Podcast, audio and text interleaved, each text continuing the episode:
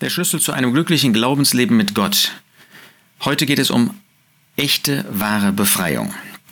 Befreiung finden wir im Römerbrief unter verschiedenen Aspekten vorgestellt. Es gibt nämlich die Befreiung von der Schuld und dem Gericht der Sünde. Wir denken an Römer 3, Vers 24. Wir werden umsonst gerechtfertigt durch seine Gnade, Gnade Gottes, durch die Erlösung, die in Christus Jesus ist. Rechtfertigung heißt, dass wir keine Schuld mehr haben, dass keine Sünde mehr in uns gesehen wird, sondern Gott sieht uns so wie Christus komplett ohne Sünde. Wir können das auch verbinden mit Römer 4, Vers 7. Glückselig die, deren Gesetzlosigkeiten vergeben und deren Sünden bedeckt sind. Glückselig der Mann, dem der Herr Sünde nicht zurechnet. Keine Zurechnung mehr von Sünde, Befreiung von der Schuld und dem Gericht der Sünde. Dann gibt es zweitens ein ganz wichtiges Thema, was uns eigentlich meistens beschäftigt, wenn wir über Befreiung sprechen oder nachdenken. Befreiung von der Macht der Sünde, das heißt von dieser Macht dieser sündigen Natur. Römer 6, Vers 12. Also herrsche nicht die Sünde in eurem sterblichen Leib, um seinen Begierden zu gehorchen.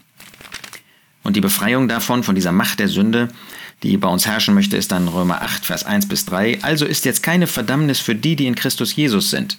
Denn das Gesetz des Geistes des Lebens in Christus Jesus hat mich frei gemacht von dem Gesetz der Sünde und des Todes. Denn das dem Gesetz Unmögliche, weil es durch das Fleisch kraftlos war, tat Gott, indem er seinen eigenen Sohn in Gleichgestalt des Fleisches der Sünde und für die Sünde sendend, die Sünde im Fleisch verurteilte, damit die Rechtsforderung des Gesetzes erfüllt würde in uns, die nicht nach dem Fleisch, sondern nach dem Geist wandeln. Hier sehen wir also, dass wir von der Macht der Sünde befreit sind, dass wir eine neue Stellung haben, in Christus Jesus sind, dass diese Sünde nicht mehr über uns herrschen muss, dass das sündige Fleisch nicht mehr die Macht in unserem Leben haben muss, sondern dass Gott alles getan hat, dass wir auch praktischerweise diese Befreiung von der Macht der Sünde verwirklichen. Dann gibt es noch eine dritte Befreiung, nämlich die Befreiung von der Gegenwart der Sünde. Römer 8, Vers 11. Wenn aber der Geist dessen, der Jesus aus den Toten auferweckt hat, in euch wohnt, so wird er, der Christus aus den Toten auferweckt hat, auch eure sterblichen Leiber lebendig machen wegen seines in euch wohnenden Geistes. Es kommt der Augenblick, wenn der Herr Jesus wiederkommen wird zur Entrückung, da werden wir auch von der Gegenwart der Sünde, nicht nur von der Macht, sondern auch von der Gegenwart der Sünde befreit, dann gibt es keine Sünde mehr in unserem Leben. Wunderbarer Augenblick. Wir dürfen uns wirklich einfach darauf freuen. Für uns praktischerweise ist die Befreiung von der Macht der Sünde, von dieser Macht dieser alten Natur, die in uns wirkt, die aktiv ist, bedeutsam.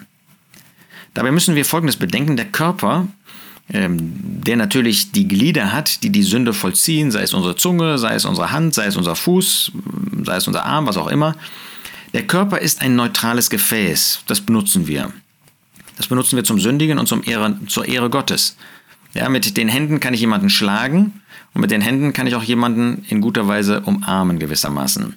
Das heißt, der Körper, der ist nicht verantwortlich, der Körper ist neutral, sondern was führt zu der Sünde? Äh, also der Körper kann nichts für gar nichts. Ich bin dafür verantwortlich, mein Ich. So, und das Ich, das sehen wir ja in Römer 7, äh, das ist eigentlich ein neues Ich. Das ist ein Ich, das jetzt in Christus ist. Römer 8, Vers 1, solche, die in Christus Jesus sind. Aber leider gibt es auch noch diese alte Natur. Und da sagt ähm, der Apostel, denn ich weiß, dass in mir, das ist in meinem Fleisch, nichts Gutes wohnt. Da gibt es eben dieses zweite Ich. Und die Frage ist, welches regiert bei uns? Es gibt zwei Quellen also.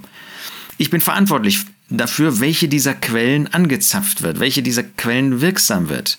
Die eine Quelle ist Christus, ist der Geist Gottes. Wir sind in Christus Jesus, der Geist Gottes wohnt jetzt in uns, die wir an den Herrn Jesus glauben, die wir sein Werk angenommen haben.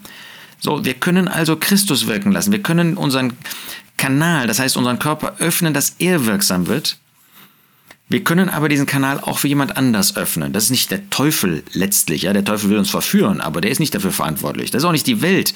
Die will uns auch verführen, aber sie ist nicht dafür verantwortlich. Sondern mein Fleisch. Mein Fleisch, der Körper? Natürlich nicht, sondern die, das Fleisch, das sich als eine Kraft, als eine Natur erweist, die mich zum Sündigen bringen möchte. Das ist eine Macht, dieses Ich in Römer 7, Vers 18.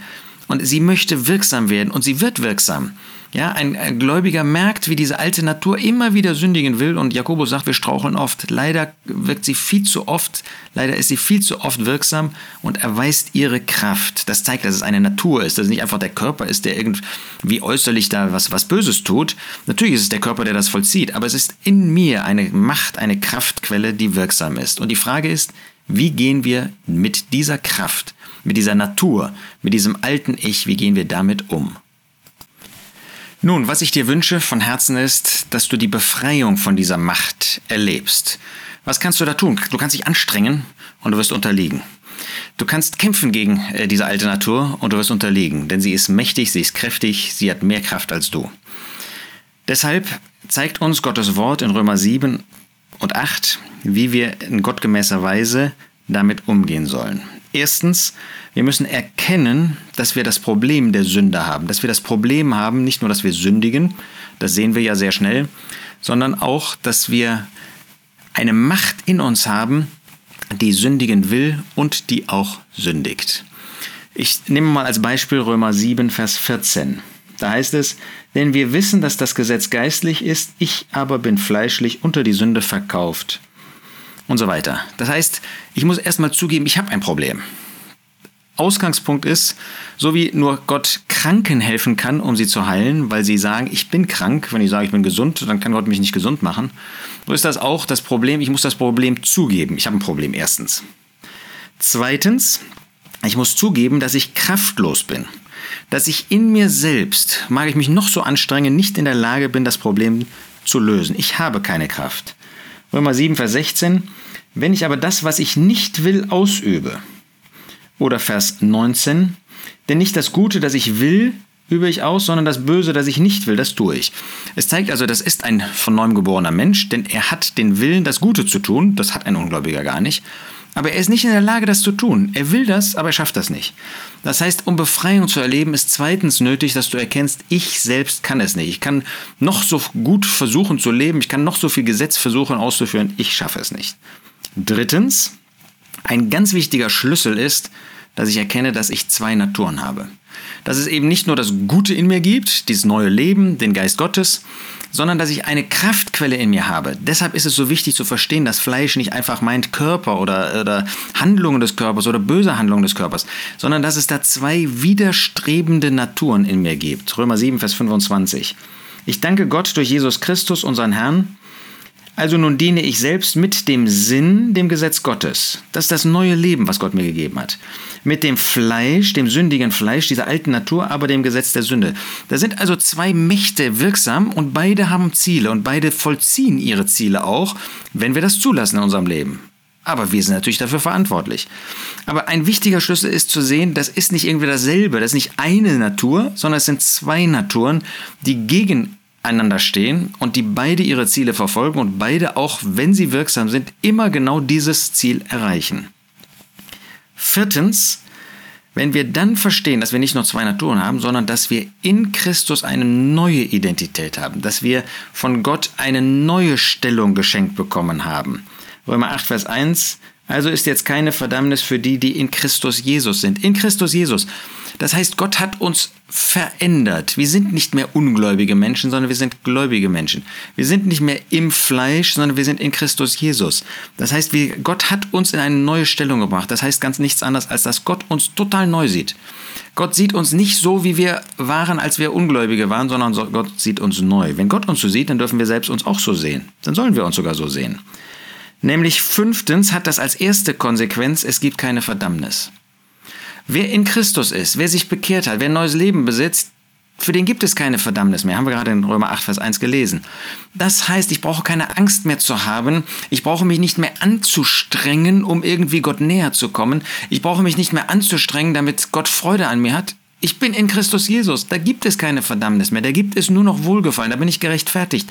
Da sieht Gott mich so, wie Christus sieht. Da ist in diesem Sinn alles wohl.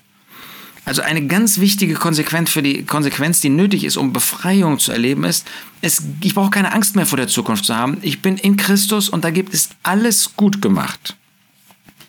Nächste Konsequenz, das ist der sechste Punkt. Es gibt eine ganz neue Gesetzmäßigkeit in meinem Leben dadurch. Römer 8, Vers 2, denn das Gesetz des Geistes des Lebens in Christus Jesus hat mich frei gemacht von dem Gesetz der Sünde und des Todes. Gesetz hier meint nicht ähm, das Gesetz vom Sinai, sondern Gesetz meint hier Gesetzmäßigkeit, eine neue, ganz neue Art des Lebens. Wir haben das Leben in Christus Jesus. Gott hat uns neues Leben geschenkt. Dieses Leben ist in Christus. Das heißt, es ist dasselbe Leben, das Christus besitzt. Wir sind in der neuen Stellung, die untrennbar mit Christus verbunden ist. Und in diesem Leben gibt es jemand, das ist der Geist Gottes, der unsere Blicke immer auf Christus richtet, auf dem, in dem wir sind, in dem wir unsere neue Stellung haben. Das heißt, die neue Gesetzmäßigkeit ist nicht mehr, ich schaue auf die Sünde, da kommt eine Begierde und ich will sündigen und ich muss sündigen, sondern die neue Gesetzmäßigkeit ist, ich bin in Christus, ich habe neues Leben und da ist eine Kraftquelle in mir, der Geist Gottes, nicht in mir selbst habe ich Kraft, sondern durch den Geist Gottes, der in mir wohnt, der mich auf Christus hinweist, der mich zu Christus führt, der dazu führen möchte, dass ich Christus verherrliche, der mein Herz und mein Blick zu Christus führt und der dadurch mich befreit von dem Gesetz der Sünde, frei gemacht hat, nicht frei machen wird, sondern frei gemacht hat, das hat Gott vollbracht. Und ich brauche das jetzt nur nachzuvollziehen, indem ich dieser neuen Gesetzmäßigkeit folge, indem ich den Geist Gottes wirken lasse, den Herrn mein Herz praktischerweise erfüllen lasse.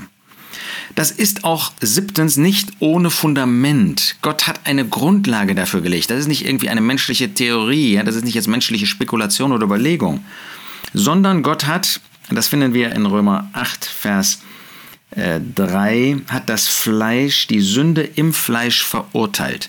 Als der Herr Jesus gekommen ist, da hat Gott diese Sünde, die dieses Prinzip meines alten Lebens war und die sich immer wieder auch nach vorne drängen möchte, diese Natur, die eben in mir durch die Sünde wirksam werden möchte, ähm, die hat Gott verurteilt und zwar in dem Herrn Jesus. Der Jesus war sündlos, der hatte nicht eine solche Natur. Aber als er als Mensch auf diese Erde gekommen ist und am Kreuz gestorben ist, da hat Gott ihn verurteilt. Und zwar hat er nicht nur ihn verurteilt, weil er zur Sünde gemacht worden ist, sondern er hat meine Sünde, dieses Prinzip der Sünde, das in mir tätig ist, hat er in Christus verurteilt. Und dadurch brauche ich diesem Prinzip, brauche ich dieser Kraftquelle, dieser Natur nicht mehr zu folgen sondern habe achtens einen komplett neuen Lebensweg.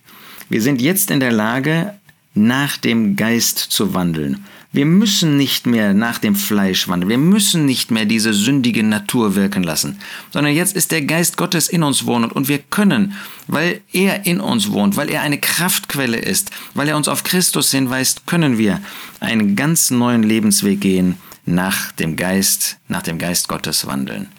Und wer das tut, der erlebt praktischerweise, was Befreiung ist. Dass die Macht der Sünde nicht mehr wirksam wird in ihm, sondern dass jetzt eine andere Macht, die Macht Gottes, der in uns wohnt, wirksam wird. Das wünsche ich dir, dass du dieses Bewusstsein in deinem Leben wirklich hast und verwirklichst. Nicht indem du dich anstrengst, in dir selbst ist keine Kraft, sondern indem du einfach diese Schritte, die der Apostel Paulus hier mit den Römern geht, praktischerweise nachvollziehst und dann auch verwirklichst. Dazu wünsche ich dir Freude, denn das führt zu einem wirklich glücklichen Glaubensleben.